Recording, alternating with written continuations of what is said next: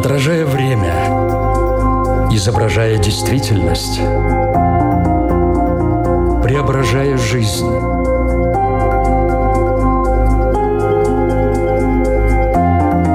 Форма выражения. Программа о том, как мы проявляем себя в этом мире –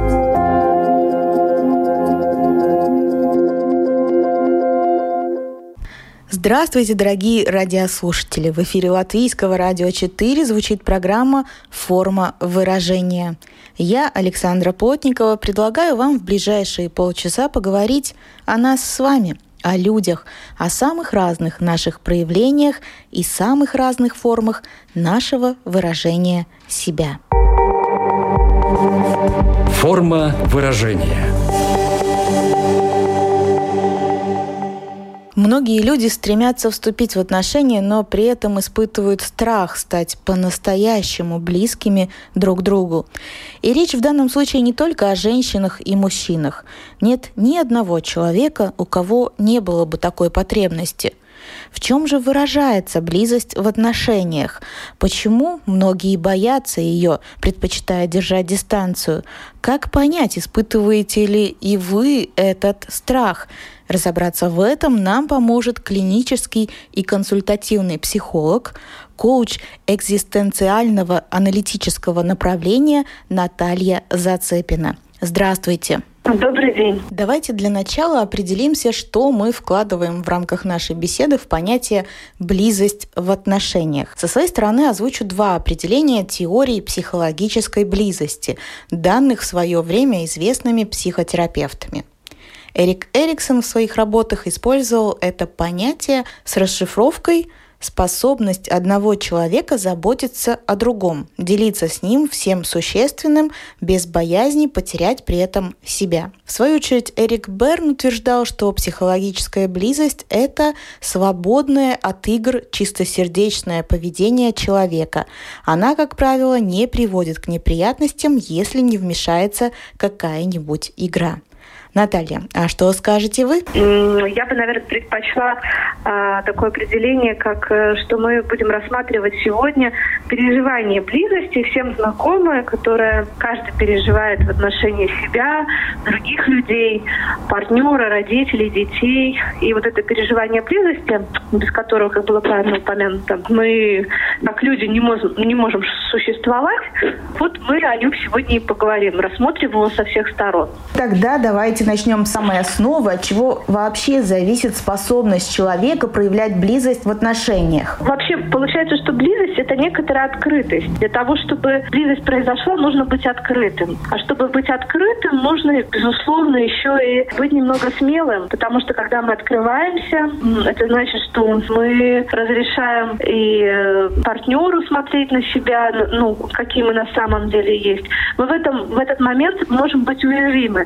И поэтому Поэтому, на самом деле, очень часто у людей вот это сохраняется дистанция, пока мы человека не знаем в полной мере, да, как-то не узнаем у него более подробную информацию, мы не можем ему открыться. Поэтому переживание близости, оно, конечно, больше присуще таким нашим отношениям, как друзья, партнеры, дети, а, родители, с которыми нашим близким. То есть это, ну, естественная наша, как бы, такая реакция. Но, тем не менее, если человек мало нам знаком, нам для этого нужно а, его узнать. И этот механизм, он очень правильный правильно, потому что если мы будем открываться везде и всюду, не зная человека, то мы можем быть уязвимы в этот момент и получить какие-то нелестные комментарии или что-то еще, и поэтому будем сильно переживать. То есть мы в этот момент ранимы, мы открыты, и, естественно, и когда мы так открываемся, мы должны быть в какой-то степени уверены в том, что нас не ранят. И поэтому все ссоры с близкими, с любимыми, они так нас задевают, потому что мы в этот момент находимся в открытости, в переживании близости, именно вот конфликт конфликты какие-то среди близких людей, они очень нас э, задевают. И, и в то же время после, э, после ссор с близкими людьми мы откатываемся немножко назад. Э, наши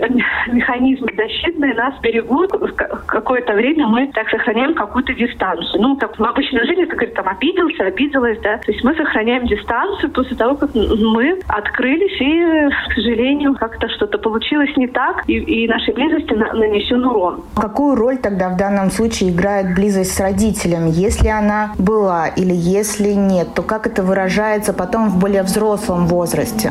Интересно, что опыт переживания близости, конечно, вырастает из отношений с родителями в детстве. В принципе, мы все приходим в этот мир открытыми. Если, например, ребенок находится в норме, э, вот аутизм это, кстати, вот одна из разновидностей, когда ребенок не может переживать эту близость, он находится в своем мире, нужно искать дополнительные усилия. Так, в принципе, ребенок очень быстро впитывает, а, он приходит в, от, в открытости, и если мама создает этот мост переживания близости, то у ребенка есть опыт. И тогда в дальнейшей жизни он может соизмерять, что открываться можно, открываться безопасно, очень приятно, в смысле того, что эта близость, она нас наполняет. Близость является э, одной из части триады отношений. То есть получается, что близость, отношения сами и время, которое мы уделяем этим отношениям, они являются такими предпосылками к большого такого переживания жизни, как мне нравится. То есть если в нашей жизни присутствует близость, если есть отношения, если есть время э, на это все, и мы как бы тратим свое время, то в нашей жизни есть такое большое чувство «мне нравится жить». И если это чувство мама закладывает в ребенка, как ни странно, именно мама, именно вот нравится жить, прививает ребенку, тогда у него есть как образец, который он несет в себе и э, примеряет к другим людям, к своей взрослой жизни. Тогда получается, что у него есть шанс пережить эту жизнь как хорошую, что мне нравится жить. А вы могли бы привести несколько конкретных примеров, как родители могут создать этот э, позитивный опыт близости в отношениях и как негативный? Конечно, с простого, с того, что ребенок, у ребенка очень хорошо развиты зеркальные нейроны, он копирует. Мама улыбается ребенку, ребенок улыбается в ответ. Если что-то происходит, и ребенок, например, упал, плачет, родители, конечно, если они открывают свои объятия для него, чтобы помочь ребенку пережить эти эмоции, потому что ребенок сам не может еще переживать, да, поэтому он так часто плачет. Тогда вот в эти, в эти моменты происходит слия, ну, такое слияние, близость. Постепенно ребенок понимает, как переживать эти чувства. Если же родители отстраненные, э, к сожалению, вот э, если мама сама находится в депрессивном состоянии или э, ну, по своему такому каким-то убеждениям очень отстраненная, холодная, то ребенок, конечно, вырастает внутри вот с этим дефицитом. Когда мы формируем у ребенка эту близость, когда мы спрашиваем, что бы ты хотел на завтрак, ну, такие простые вещи, когда мы видим ребенка, когда мы признаем в том, что у него есть какие-то свои потребности. Это не значит потакание, это значит узнать из возможного выбора, ну, возможность ребенку выбрать что-то, да, из доступного выбора. А вот в таких мелочах простых, когда мы видим ребенка, когда мы воспринимаем его как, как единицу, как персон, тогда мы способны вот эту близость ему показать, переживать. И в то же самое время сам родитель является образцом. Если сам родитель может, чаще, конечно, мама совсем маленьком возрасте а, видит близость к себе, то есть я сегодня устала, я сегодня не могу там с тобой поиграть во что-то. То есть она балансирует между тем, что нужно, и тем не менее она не, не выводит себя за скобки. То есть ребенок видит пример, когда мама себя учитывает. И значит, он перенимает этот опыт, то есть он себя тоже учитывает, и э, создается близость к себе. Потому что близость к себе – это вот первый шаг близости к, к другим в отношениях. Получается, что близость в отношениях – это история о заботе, как об окружающих, так и о себе, о праве выбора, об открытости, о честности и небоязни быть отвергнутым. Правильно?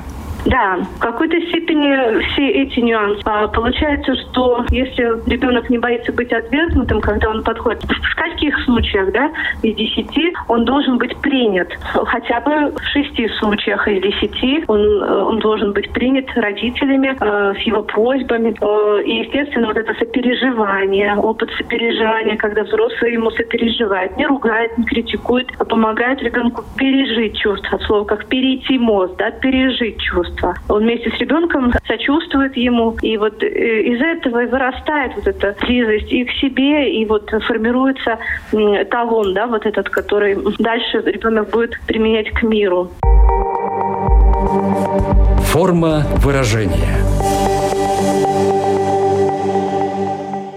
Вот новое поколение, оно растет э, в эпоху очень стремительного развития современных технологий. Как на формирование близости в отношениях это влияет? Ведь, по сути, в отношениях появился третий лишний телефон, планшет, мобильное приложение, соцсети. Да, интересный вопрос, спасибо. Мы сейчас еще попали в такой период интересный, жизненный, когда всем пришлось быстренько осваивать эти технологии. И часто дети гораздо быстрее это все, эти умения у них уже были, как оказалось, да, чем у нас у взрослых. В любом случае а, центром переживания близости является сам человек, его душа, его эмоции. И, и поэтому, в принципе, если, например, любимый находится или любимая находится где-то далеко, и вы, вы разговариваете через скайп, да, переживать чувство близости можно и таким образом. в этом случае, безусловно, и социальные сети, и все наши возможные э, чаты являются таким помощником, да, когда мы можем услышать голос, видеть фотографию, видеть изображение, возможность поговорить. Мы являемся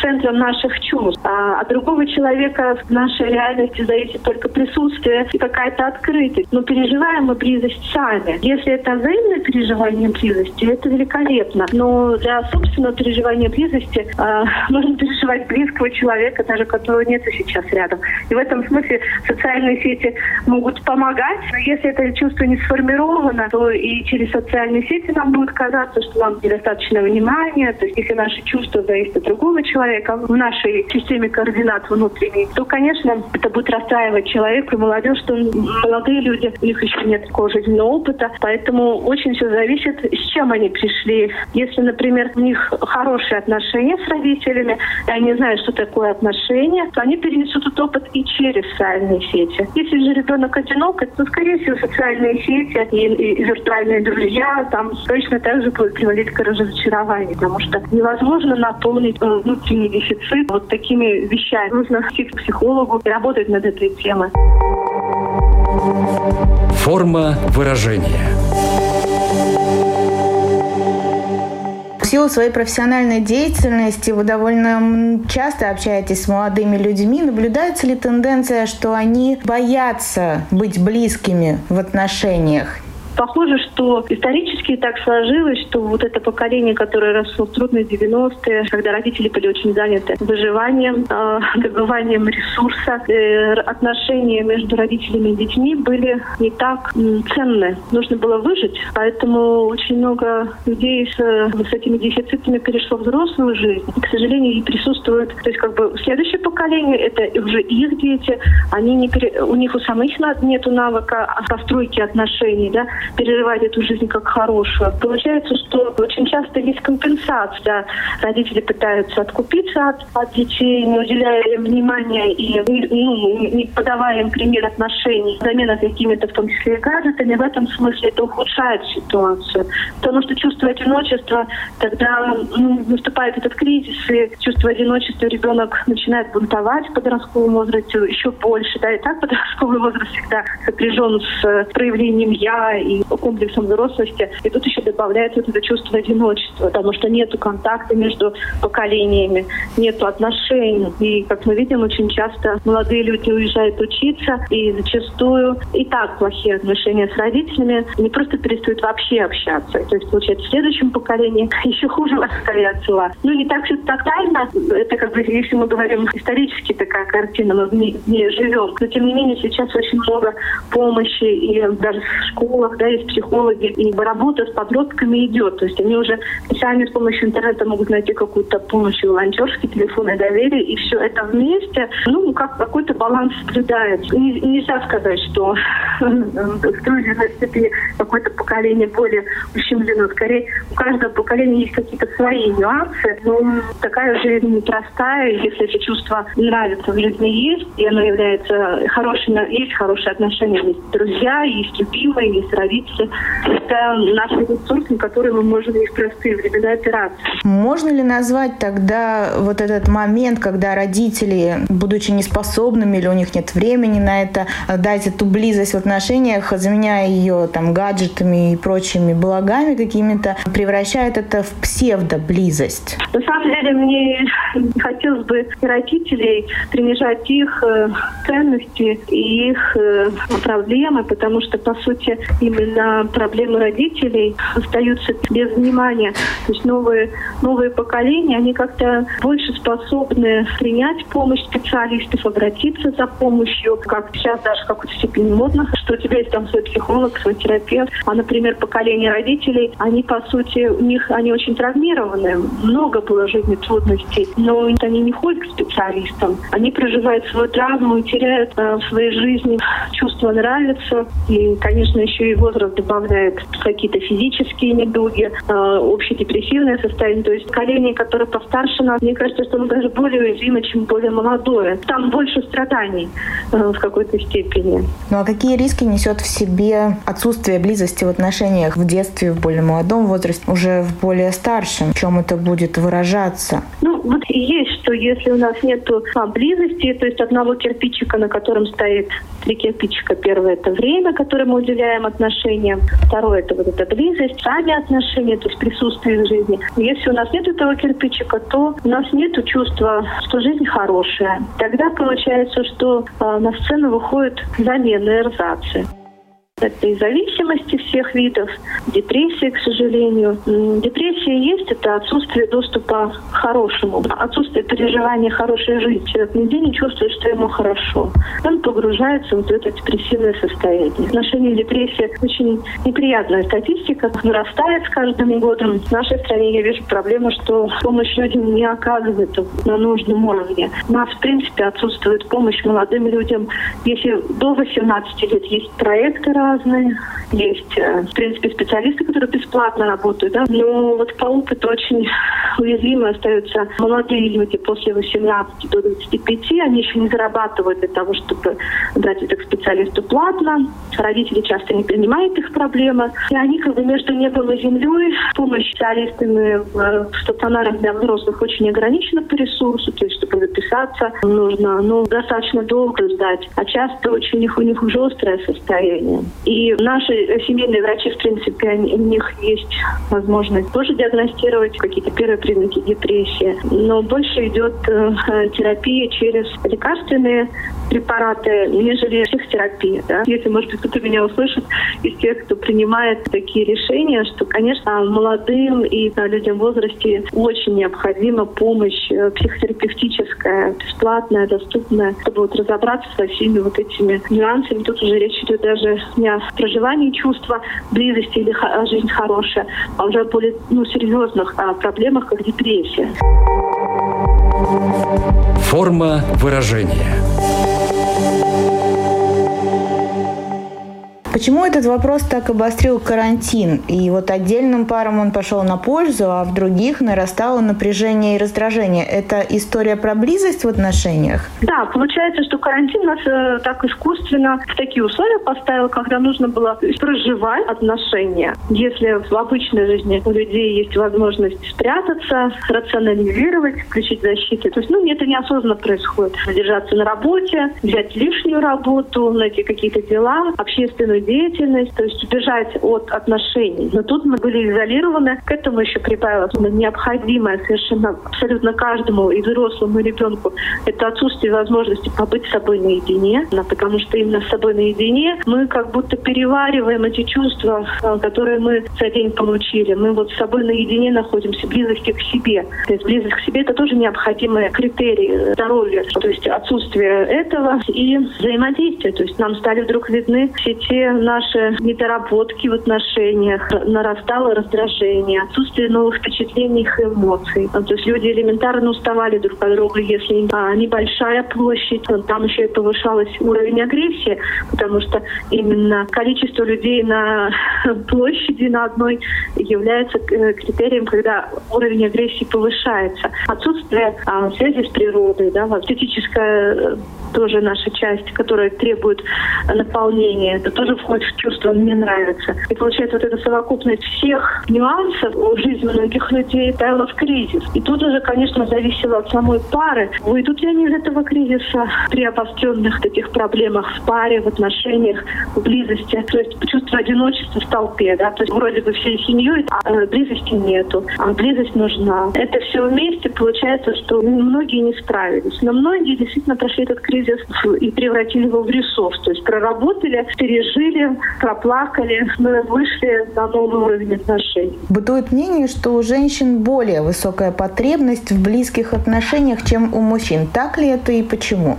Да, интересный вопрос. Наверное, мы, женщины, чаще обозначаем это как необходимое нам переживание, то есть переживание чувства близости и одиночества, мы его как-то более э, остро ощущаем. Это и понятно, потому что женщины более эмоциональны. Но что касается объема потребностей, если так можно выразиться, то нельзя сказать, что мужчины в меньшей степени нуждаются в этом, потому что, по сути, если мы видим мужчину, который холодный, отстраненный, очень часто это защита, и чем сильнее защита, тем ранимый человек внутри. Скорее всего, за этим стоит какая-то жизненная история, когда человек, может быть, в молодом возрасте пережил, может быть, ту же самую первую любовь или какие-то отношения, или предательство. И с тех пор ну, и страх, что будет также ранен, и поэтому он избрал дистанцирование. Мужчины чаще просто срабатывает эта защита. Но не сказать, что у них потребность близости меньше. Может ли создаться иллюзия близости, когда кажется, что она есть, но на самом деле нет? Какие сигналы свидетельствуют именно об этом? Вообще у нас мозг очень интересно устроен. Он нам все время дает сигналы желаемые, что нам необходимо. И тут не просто разобраться, потому что мы говорим именно о тех глубинных чувствах, которые идут из середины нашей личности. И там а, чувства, которые говорят очень тихо. Переживание собственной близости к себе или партнеру. Эти чувства, если так можно перевести, они шепчут. Это такое очень тонкое чувство. И, к сожалению, мы разучаемся в процессе жизни его слушать, но можно вернуть слышание его потихоньку, наблюдая за собой. Потому что эти чувства, которые кричат в нас, требуют, это, скорее всего, защита. Хотя это может быть, например, страстный роман. Человек, который с утра до ночи работает, не умеет расслабляться, нет доступа к хорошему. В какой-то момент у него сносит крышу, он влюбляется в какую-то случайную женщину. Это может быть совсем неподходящий человек для построения отношений. Потому что ему кажется, что именно она принесет этому чувство нравится. И там в этой иллюзии он в какой-то степени живет. Обычно это кричащее чувство, то есть очень громко,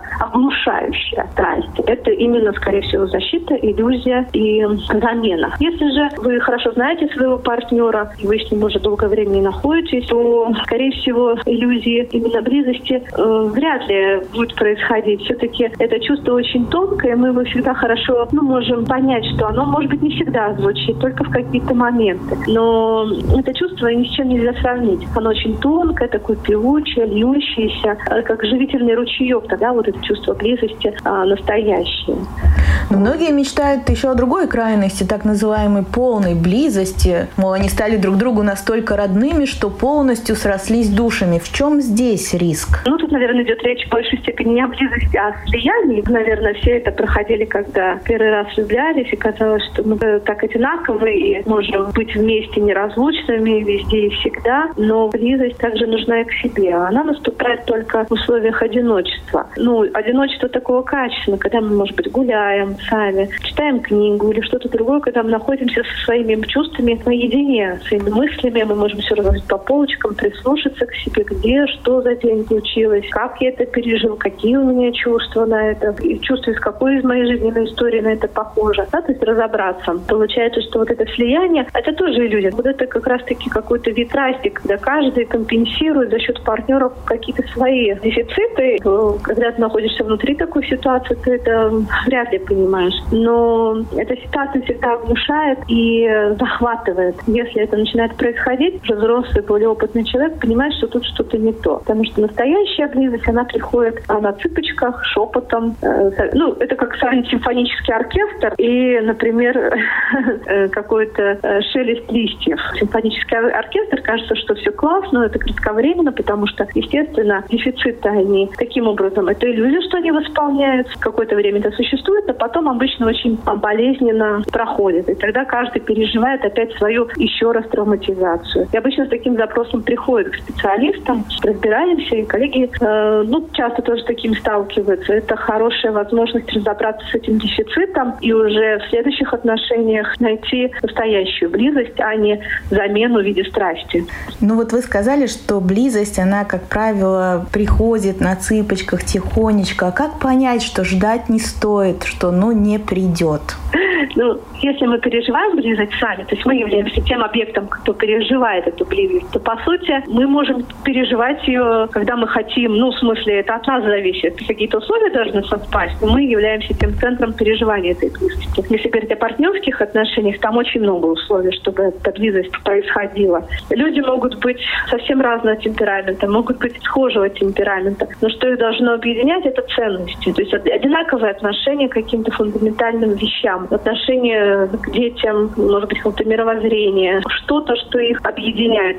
Если их в паре, это ценности. И тогда, если ценности общие и их переживания совместно, постепенно эта близость, она вот так вот приходит. Хотя в моменты, когда только начинаются отношения, это приятное чувство влюбленности, там тоже где-то мелькает близость. Человек нам открывается, мы открываемся навстречу, мы переживаем близость тоже. Но она как многослойная такая, нельзя сказать, вот она открылась, и вот она есть. Она каждый раз какая-то новая. Потому что мы меняемся каждый день, партнер наш меняется, каждый раз это какой-то оттенок другой. И в этом интересные отношения такие зрелые. Чем дольше пара вместе, тем у них больше оттенков близости, тем больше оттенков этих отношений. И в этом есть ресурс открытия партнера все вновь и вновь. Помимо того, что у каждого из нас свои ценности, еще у каждого из нас, вступая в отношения, есть определенные ожидания. Они могут не совпасть. Как быть с этим? Ожидания – это в какой-то степени зло, я всегда шучу. Хорошо, когда ожиданий нет. Тогда мы принимаем человека таким, какой он есть. Скорее, перед тем, как вступать в отношения, хорошо бы самому поразмыслить, почему я так ожидаю. Потому что обычно в этих ожиданиях есть скрытый дефицит, что нам не хватает самим. Мы ожидаем, но у нас партнер. На самом деле все, что мы ожидаем, мы можем дать себе сами. Это настоящая близость из зрелых отношений. Это близость и отношения между двумя зрелыми людьми, которым самим собой хорошо, но и с партнером хорошо. То есть если нам без партнера плохо, то есть мы не можем выносить одиночество самим собой, у нас нету самих себя, то это значит, что все-таки слишком много еще дефицитов. И мы будем на партнера перекладывать э, большое количество только ожиданий, но потом эти ожидания превратятся в претензии, там начнутся конфликты, каждый будет обвинять друг друга. В принципе, хорошо, когда эти ожидания осознанные, и мы все-таки идем в отношения для того, чтобы компенсировать эти ожидания и как-то их получить, а отдать. У меня есть что-то, что я могу дать в отношениях теплоту, заботу, может быть, совместный досуг, или уют дома, или что-то другое. Ну, у каждого что-то есть, чего много, чем можно поделиться. Хорошо в отношениях не ожиданиями, а наоборот, подарками, так можно сказать. И смотреть на человека, чтобы ценности совпадали. Тогда больше шансов вырастить эти отношения в зрелые, близкие. И вот переживание близости, а не одиночество. Наша программа подходит к концу. У нас есть рубрика «Домашнее задание». Какое домашнее задание вы могли бы дать нашим радиослушателям в рамках обсуждаемой сегодня темы? Я вот думала, что из практики обычно это своим клиентам, когда они приходят с, с темой отношений и близости. Наверное, вот как раз-таки было бы хорошо сесть и записать с собой для себя наедине свои ожидания от партнера или ожидания от будущих отношений. И таким образом выявить то, что нам самим не хватает. Уже с этим списком, например, обратиться к какому-то специалисту. Если мы говорим о том, что все-таки часть три кирпичика, близость, время, отношения является основой для того, чтобы переживать жизнь как хорошую, то сделать для себя подарок, сделать шаг себе навстречу, таки поразмыслить, что мы для себя давно не делали, но обещали. Может быть, кто-то давно хотел купить себе что-то, может быть, не столь значительное с практической точки зрения, но очень что-то такое, что очень долго о чем-то думалось, и все и хотелось это приобрести. И сделать для себя какой-то подарок. А, такой, чтобы вот э, в наших условиях, когда мы выходим из карантина, хоть немножко эту жизнь, которая на самом деле многогранная и немного прекрасного, приблизить себя к чувству «мне нравится жить». Спасибо за эту интересную беседу. Напомню, что мы сегодня говорили о близости в отношениях. У меня в гостях была психолог Наталья Зацепина. Я, Александра Плотникова, прощаюсь с вами до следующей среды. Всего доброго. Отражая время, изображая действительность, преображая жизнь.